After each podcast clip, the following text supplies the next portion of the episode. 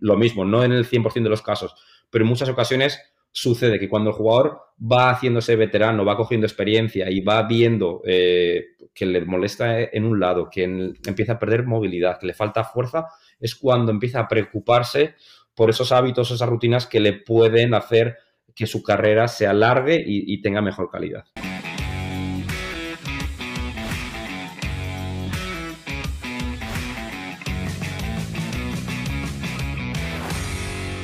Hola compañeros, hoy tenemos aquí a Roberto Molina, estamos con un nuevo episodio del podcast de Asesport de preparación física en baloncesto y nada, Roberto es amigo nuestro, amigo mío y también de Jaime, ha colaborado en Asesport con diferentes formaciones y hoy tenemos el placer de poder estar aquí con, con él. Hay que decir que justo está hora de cuarentena, así que no os preocupéis, o sea, vamos a intentar darle mucha caña porque no tiene mucho que hacer. Así que nada, Roberto, muchas gracias por estar aquí y, y encantados. Muchas gracias, Álvaro. Encantado de compartir esta charla contigo y con vosotros. Perfecto. Eh, pues primero decir que hemos elegido a Roberto, aparte de por ser amigo, porque realmente creemos que tiene mucho que aportar a, este podcast. Actualmente trabaja en el Bilbao Basket, pero su trayectoria es mucho más larga. Entonces nos gustaría, Roberto, que contases un poco eh, cómo ha sido tu proceso desde que eras estudiante más joven hasta llegar ahora a este club en, ACB. Bueno, eh, la mayoría de nosotros probablemente empezó haciendo los primeros pinos con el balón en las manos antes que como preparador físico. Ese es, el, es mi caso, ¿no? Eh, yo empecé como jugador, eh, intenté llegar lo más arriba que pude, eh, pude jugar algunos años en Le Plata y tuve la suerte de, ascender a Leporo y ganar la, Liga, la Copa Le Plata. Entonces, cuando llegó ese momento del ascenso en Leporo, pues yo ya era consciente de que no tenía mucho sitio, aunque quisiera, por, mucho, por muchas ganas que no me faltaban, tenía que pensar en hacer un cambio. Y durante todo ese tiempo, eh, siempre gracias al apoyo que tuve en casa, continué y, estuve estudiando. Entonces, de ahí mi pasión hacia el deporte, hacia el baloncesto, hacia la preparación física, eh, ha ido desde, desde la mano, desde que iba creciendo con el baloncesto. Por lo tanto, eh, la evolución fue bastante natural. El, pasar de, ser jugador a hacer las prácticas de la universidad en el mismo equipo en el que yo jugaba con la ayuda de mi tutor, a luego ya comenzar a ser eh, preparador físico. Eh, obviamente, pues al igual que sucede con los jugadores que van de equipo a equipo, en ciudad en ciudad, eh, yo cuando estaba, pues eso, en mis categorías en Liga EVA, en Le, Plata, cuando viajaba, pues mi, mi currículum académico tenía que viajar conmigo. Entonces yo estaba, empecé en la Universidad de La Rioja, me fui a la Universidad de Cantabria, luego la moví a la Universidad de Zaragoza, después a la Universidad del País Vasco. Mm. Entonces, han sido experiencias que no siempre fáciles, pero sí que me han enseñado mucho. Y, después de haber terminado la carrera, pues bueno, eh, he conseguido, gracias a Dios, llegar a donde estoy, que ahora actualmente es eh, con un equipo profesional de baloncesto, donde disfruto y aprendo cada día. Genial, muy interesante. Me gustaría preguntarte eh, qué tipo de diferencias ves o has percibido y has sentido, tanto como jugador como como preparador físico, en categorías FEP, por ejemplo, Le Plata, Leboro, ACB. ¿Qué diferencias ves más importantes en la preparación física? Sé que muchos oyentes eh, trabajan a lo mejor en Nacional, Liga EVA, algunos Le Plata, algunos en extranjero. Entonces, muchos de ellos que trabajan en Liga EVA se preguntan cómo es Leboro o cómo es ACB, o los de Le Plata, cómo es ACB, ese tipo de cosas. Tú que has vivido en diferentes estratos, no solo como prepa, al igual que otros compañeros como yo, sino como jugador, mm, ¿qué diferencias más importantes puedes ver en, ello? Por ejemplo, los jugadores son más profesionales, se esfuerzan más, se esfuerzan menos, ¿cómo lo ves? Sí, sí. Eh, yo eh, me viene a la cabeza, ¿no? Eh, que seguramente nos ayuda a todos a imaginarnos la, cita de más alto, más fuerte, más rápido. Hmm. pues es un poquito lo que sucede a medida que vas subiendo en, en las categorías. El baloncesto es muy similar, si bien obviamente la eficacia aumenta, eh, pero todo se va convirtiendo en un poquito más, un poquito más, un poquito más. Eh, eso en cuanto a lo que es el, eh, a nivel del juego. a nivel de jugadores, no sé si es el huevo primero y luego la gallina o la gallina y el huevo. Es decir, los jugadores se cuidan mucho porque lo necesitan para su trabajo y ya que lo necesitan para su trabajo, ellos eh, es, un, must, ¿no? No todo es blanco, no todo es negro. He tenido jugadores en Liga, en Liga EVA donde he jugado y donde he, podido también estar como preparador físico en categoría SEBA, que los jugadores, pese a ser amateurs o semiprofesionales, cuidaban mucho los aspectos invisibles ¿no? del entrenamiento, esos aspectos como la nutrición, como es el descanso, la suplementación, las dinámicas de, recuperación, lo cuidaban mucho. Y en el otro lado de la moneda también tengo, o he tenido, he tenido jugadores, seguro que igual que tú, eh, que te vienen a la cabeza que dices, joder, ¿cómo puedes ser tan bueno y cuidarte tan poco? Sin duda, sin duda. Al final yo también pienso un poco que, que, en lo profesional, creo que el que es profesional es en función de cómo se comporta y que lo otro es cuánto dinero ganas. O sea que no es lo mismo. Puede haber una persona, por ejemplo, que sea estudiante, que no gane nada en EVA o en Nacional y que estudie mientras entrena, vuelve a estudiar, duerme poco, pero lo hace todo lo mejor posible y se lo toma en serio. Y gente a lo mejor ganando pues 20.000 al mes que no se lo toman en serio y que realmente es una persona que es muy talentosa, tiene suerte y haciendo casi todo mal, aún así puede rendir. Obviamente a un nivel mucho más bajo del que podría, pero bueno, lo que quiero decir es que yo, eh, desde un punto, desde un punto de vista más ético, llamaría más profesional a la primera persona que a la segundo, aunque ganase mucho más dinero el segundo y obviamente es más profesional desde el punto de vista laboral el, segundo jugador. Sí, y estoy de acuerdo, Álvaro, contigo. Y dime si te ha, pasado, porque en mi caso lo veo claro, que muchas veces el mejor entrenador o el mejor profesor, a veces del jugador hablo, es el dolor. Me refiero a que tú al jugador le puedes decir mil veces, haz esta rutina, te va a ayudar, te va a venir bien para tu carrera, para hasta que no le duele algo o hasta que no se lesiona, en muchas ocasiones el jugador no es disciplinado y es constante con esas rutinas. Eh, lo mismo, no en el 100% de los casos, pero en muchas ocasiones sucede que cuando el jugador va haciéndose veterano, va cogiendo experiencia y va viendo eh, que le molesta en un lado, que empieza a perder movilidad, que le falta fuerza, es cuando empieza a preocuparse por esos hábitos, esas rutinas que le pueden hacer que su carrera se alargue y, tenga mejor calidad. Mira, hace, hace nada he grabado el, podcast con, con, Javier Hernández, psicólogo deportivo, y hablamos que los jugadores, y yo creo que cualquier persona en general, eh, son muy cortoplacistas. Es decir, si tú le dices, mira, haz esto y de aquí a cuatro o cinco meses va a estar mucho mejor o va a durar mucho más tu carrera deportiva, ellos piensan, puff, 10 años desde ahora o cinco meses desde ahora. En cambio, hay que intentar que empiecen a sentir algo a corto plazo, porque si no es, es difícil que cambien. Entonces, creo que es justo lo que tú dices. El jugador, aunque te escucha y aunque te crea, hasta que realmente él sienta algo, tanto para bien como para mal, no va a cambiar. Entonces, lo ideal sería conseguir, aunque no siempre es fácil, que las mejoras se den más o menos pronto y así conseguir engancharles y que sigan queriendo mejorar. O en el caso de que ocurra algo malo, que ojalá que no ocurra, pero si ocurre, intentar que a raíz de ahí aprendan y hagan todo lo mejor posible. Porque si no, es muy difícil que solo hablando de la teoría o de, lo que, de los conocimientos que tenemos, hacer que el jugador de verdad cambie. Es decir, porque aunque te crea, va a decir, bueno, pero yo de momento bien, eh, yo soy diferente, nunca me ha pasado, y claro, no entiende que tienen 22 años y que no siempre va a ser así, y que aunque no te lesiones, no estás rindiendo todo lo que podría rendir cambiando cuatro detalles. Pero bueno, hay que navegar poco a poco. Ahora me gustaría preguntarte, Roberto, ¿cuáles son los pilares o las columnas de tu metodología como preparador físico? Es decir, ¿en qué se basa o cuáles son las piezas más importantes que podrías indicarnos? Vale. Em, te diría en primer lugar que me caso poco con una sola cualidad o un solo apartado de, la preparación física. Eh, igual que, pues, que, en la vida es importante un, equilibrio en, en todas las, facetas de, la vida.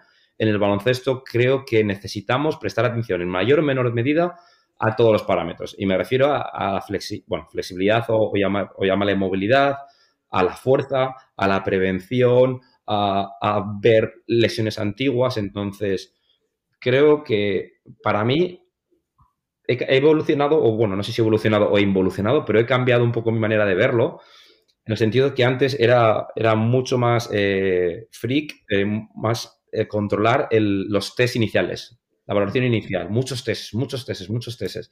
Vale, más que hacer muchos tests, que también necesito conocer al jugador. Y conocer al jugador no, tiene, no significa tener que hacerle 25 test. Significa pues poder haberme sentado a tomar un café con el jugador a que me cuente qué es lo que le gusta hacer en el gimnasio, qué es lo que siempre que hace le molesta al día siguiente, que hablar con su preparador físico del verano, con el entrenador del año anterior. Todo esto me ayuda a formarme una imagen del jugador que me va a permitir trabajar mejor con él en qué?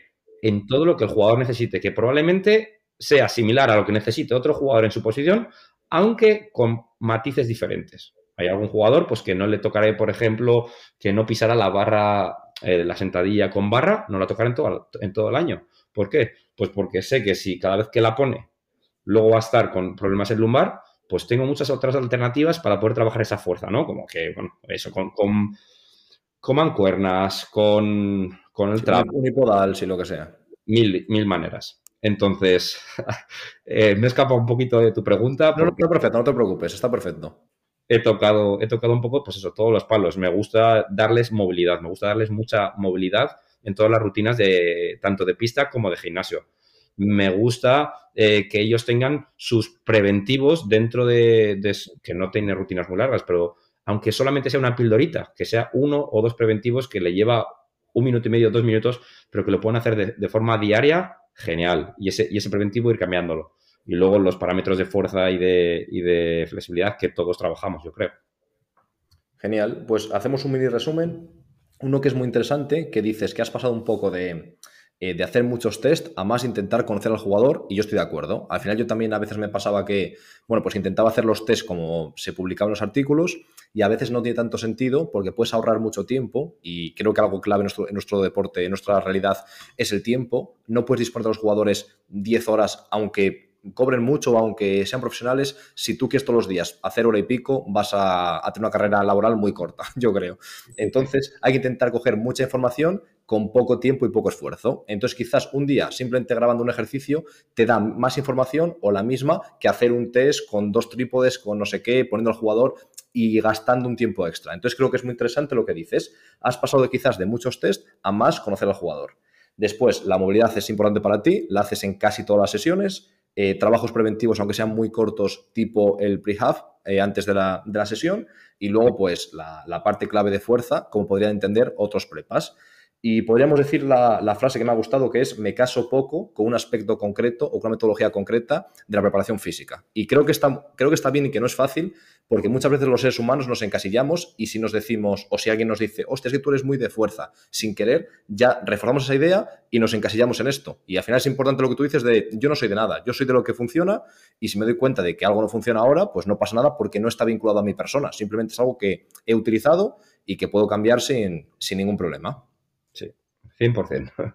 Perfecto, perfecto. Pues ahora, si te parece, pasamos a algunas preguntas en las que tienes que responder, responder perdón, con menos de un minuto. Ese es el objetivo, ¿vale? Como se lo hicimos a Arturo, para que no puedas preparártelas muchas. Hay que decirle a, la audiencia que, bueno, lo puede confirmar Roberto, no sabe las preguntas. Yo, le, yo he explicado un poco por encima la, estructura y le he dicho, vale, y ahora vienen preguntas rápidas. Y no sabe realmente qué se le va a preguntar. ¿Puedes confirmarlo, Roberto? completamente cierto. Perfecto. Pues entonces pongo aquí el crono y te, pregunto ahora, eh, ¿tú eres más de mano dura o de mano izquierda o de ambas? ¿Tú cómo lo ves? ¿Mano dura o mano izquierda? Ambas. Eh, te diré ambas porque a cada jugador necesita, necesita su approach diferente, ¿no? Me cuesta ponerme duro, me cuesta ponerme serio porque me parece que todos tenemos que, que saber lo que tenemos que hacer en cada momento, por eso somos profesionales, pero hay veces que hay que sacar una a pasear o la otra a pasear. Perfecto. Tipo, se, podría resumir como el palo y la zanahoria, que se llama, que se llama a veces, ¿no? Pero sí, e, es muy interesante que a veces, yo sé a lo que te refieres, no tendríamos por qué ponernos serios porque se supone que, al igual que tú haces tu trabajo encantado, la otra parte tendría que hacer lo mismo, pero en algunos casos hay que, hay que utilizar también la mano derecha, ¿vale? Eh, pliometría o todo trabajo sin impacto. Mm, venga, me caso, todo sin impacto. Vale, todo sin impacto dentro de temporada, entiendo, ¿no? Sí. Perfecto. Eso es porque... Ah, No, no, no, te, iba a decir, explica un poquitín si quieres. Eh, porque dentro de temporada, efectivamente, iría todo sin impacto. Eh, primero, al tener en cuenta que tenemos, por lo general, estructuras óseas muy grandes, ¿no? Jugadores de baloncesto son muy grandes. Eh, si bien sabemos todos que los beneficios que nos reporta el trabajo pliométrico, podemos intentar buscar ese mismo beneficio con otras estrategias, ya que la propia competición nos va a proporcionar estímulos pliométricos suficientes. Ya van a tener ahí impactos, caídas, saltos. Entonces, si me tengo que decantar por uno, la quito. Perfecto, muy interesante. Ahora coméntanos tres ejercicios más utilizados o tres de los más utilizados. Podría ser preferidos, no preferidos, tres ejercicios que sean muy importantes para ti y que los utilices muy frecuentemente. Vale, tres ejercicios. Uno que me viene rápido es el, el Copenhague, la plancha lateral para trabajo de, para trabajo de aductor, ¿sí? Vale. Otro es eh, todo tipo de modificaciones, variaciones de, RDL a una, pierna, de, peso muerto a una pierna. Vale. Trabajar un poquito de estabilidad, activación eh, de cadena posterior, mm. con distintas velocidades. ¿Sí? Hmm. Y luego otro trabajo eh, que utilizo bastante, yo creo que es el push-pull de tren superior para asociar un poquito trabajo en distintos, en distintos sectores, eh, uno de tracción y otro de empuje. Hmm. pues lo mismo, con inestabilidad exterior, con distintos ángulos, distintos recorridos. Yo te diría que esos tres creo que los utilizo bastante. Perfecto, ¿eh? súper conciso, en poco tiempo, explicando el porqué, genial. Vale, ahora coméntanos eh, tres libros que recomiendas y pueden ser de entrenamiento, no de entrenamiento, de lo que tú quieras, ¿vale? Tres libros. Mira, tres libros que recomiendo. Eh, escuchando a Arturo el otro día, me alegró que recomendase el de las 5 AM, porque es un, un libro muy bueno. En esa misma línea voy a decir el, Alquimista, de Pablo vale. Coelho, ¿vale? Un poquito en esa línea. A nivel de preparación física nuestro, el de Luca, Lucas Vila. Ese es el de performance muy bueno. Y el tercero, eh, te lo reboto a ti.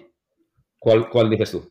Pues mira, yo eh, obviamente hay muchísimos, pero yo te tendría que decir que uno de los que me, sentó las bases del, del, inicio, de mi inicio, fue el de Naclerio, creo que se llama Planificación y, Metodología, no, Planificación y Programación de Entrenamiento Deportivo, creo recordar. Es un libro así bastante gordo, de editorial panamericana, un libro azul, y aunque obviamente no está muy dentro del baloncesto, ni siquiera dentro de los deportes colectivos, creo que te da la base importante para después entender lo siguiente. Y bueno, hago, una especie de, dos libros, y el segundo, que creo que complementa un poco al primero, sería el de Seirulo, enfocado más al, al Master CD. Eh, que al final creo que no solo está Sirulo dentro, hay muchos otros eh, compañeros como eh, Solé o como Julio Tous o Gerard Moras, y creo que te da la parte más específica del básquet y la parte más de filosofía Barça que complementa al primero, que es más, pues, más fisiología y más cosas, por así decirlo, más objetivas y más básicas. Perfecto.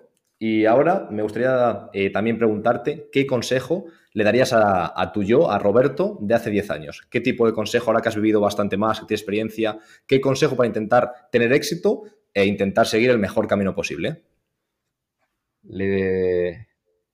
Mis amigos y la gente que me, que me, tachan eh, siempre de muy cuadriculado. ¿No? De ser muy, esquemático.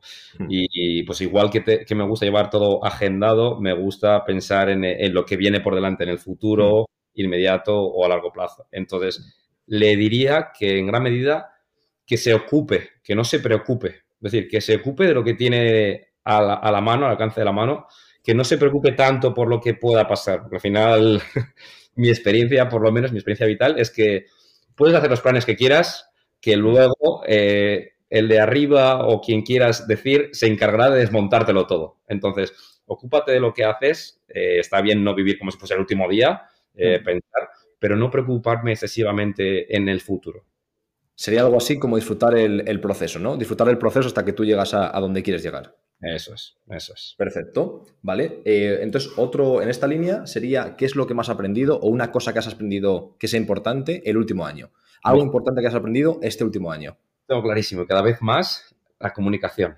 Vale, genial. La comunicación eh, en cuanto a que puedes tener muy claro en tu cabeza lo que es necesario hacer, lo que es bueno para una persona, eh, para un jugador, eh, pero tienes que comunicarte, no solamente comunicarte, sino te tienen que entender. Y aparte, ya como nuestra responsabilidad como preparadores físicos, una parte de ella es convencer, no solo comunicar, sino convencer. Tienes que plasmar tan claro y tan fácil a la persona que tienes delante lo que tú quieres transmitirle, que te lo tienen que comprar. Entonces, para mí la comunicación es clave.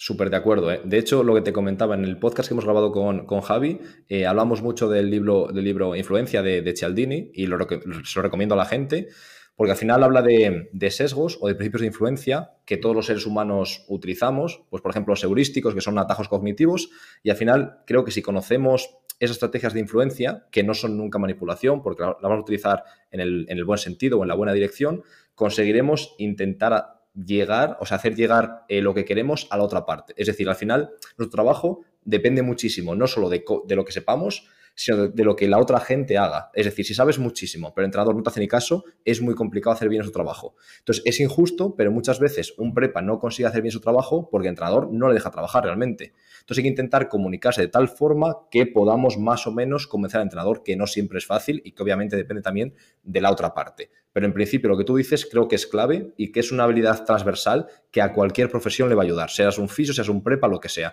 Y seas un prepa, tanto por la parte de entrenador como de los jugadores, creo que te multiplica eh, tu rendimiento y tus posibilidades profesionales si consigues comunicar como, como hay que hacerlo. Efectivamente. Eh, te escuchaba más hablar en, uno de los podcasts anteriores, no me acuerdo en cuál. Hmm. Eh, no, fue a Jaime, creo. El tema de cómo te tienes que comunicar. Él hablaba cuando llegas a una, a una sala, ¿no? A una sesión hmm. de gimnasio en la que todos sus jugadores, o la mayoría, son chinos o hablan inglés. Entonces, joder, es no solamente enfrentarte a 12 jugadores en inglés, sino es enfrentarte a 12 jugadores en inglés y que compren lo que tienen que hacer. Es decir, que, que realmente crean en lo que les estás diciendo, que les va a ayudar y que se pongan a trabajar en ello porque, porque es beneficioso para el equipo. Entonces, para mí es, es la, una destreza que a mí, por lo menos, en la carrera y en mis estudios formales no me, lo han no me han enseñado tanto. Y creo que es algo a mejorar. Sí, creo que es algo complicado y que la gente suele tener miedo, o al, principio por lo menos yo también tenía bastante respeto.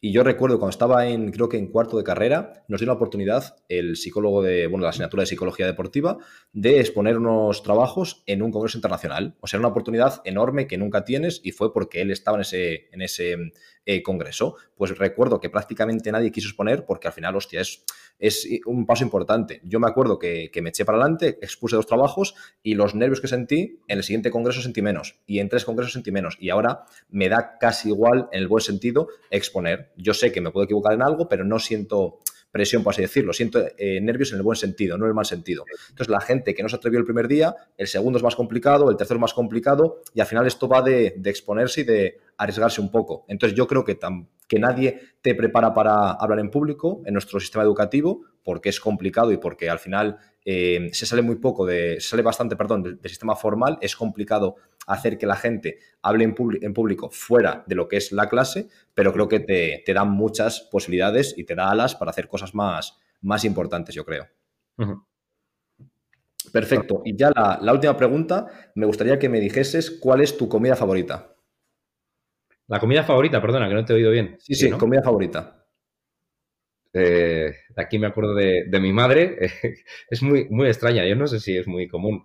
Es eh, arroz a la cubana. Venga, perfecto. Arroz a la cubana con eh, calamares en su tinta. Calamares en su tinta negra. No escucha mi vida, pero bueno. bien, muy bien.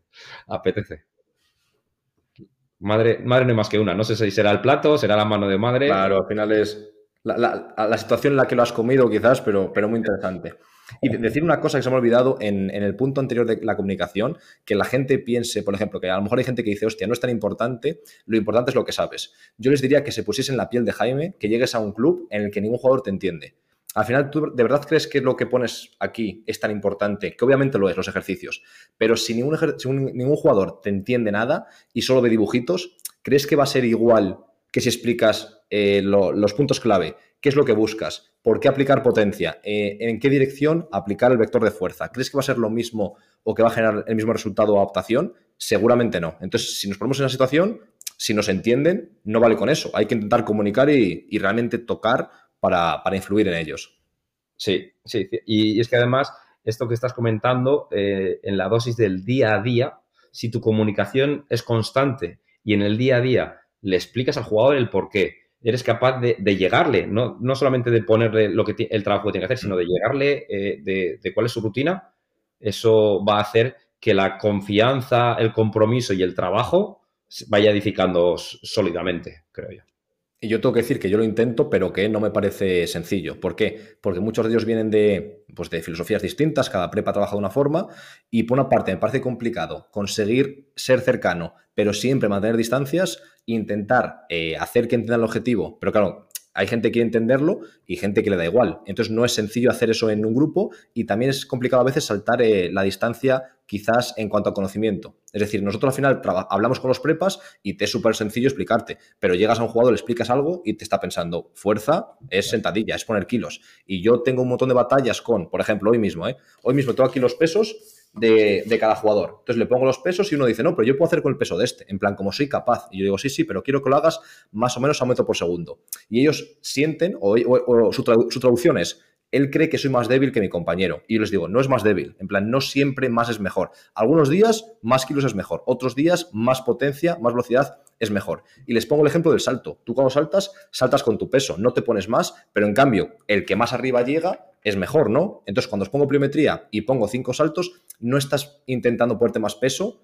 sino llegar más arriba. Entonces, a veces me cuesta intentar traducir esto. No sé cómo lo haces tú para salvar esa distancia en cuanto a conocimiento.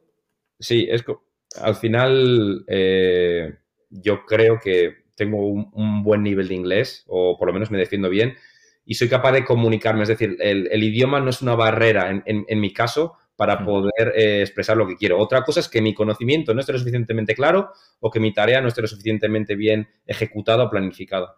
Pero en cuanto a dificultad por, por entendimiento, no es no, no, pero yo digo, perdona Roberto, aunque fuese en castellano. Es decir, que la persona que no sabe sobre entrenamiento basado en velocidad, eh, que tiene la idea de más peso es más fuerte, más peso es mejor o más cerca del fallo. ¿Cómo le convences de que, sabes lo que quiero decir, que más lejos del fallo a veces y más velocidad es mejor que más reps con más peso? Sí, sí, sí. Entonces, es, explicarle, eh, yo intento muchas veces eh, que ver el gesto de la pista hmm. que ellos realizan para que entiendan por qué estamos haciendo la tarea que estamos haciendo.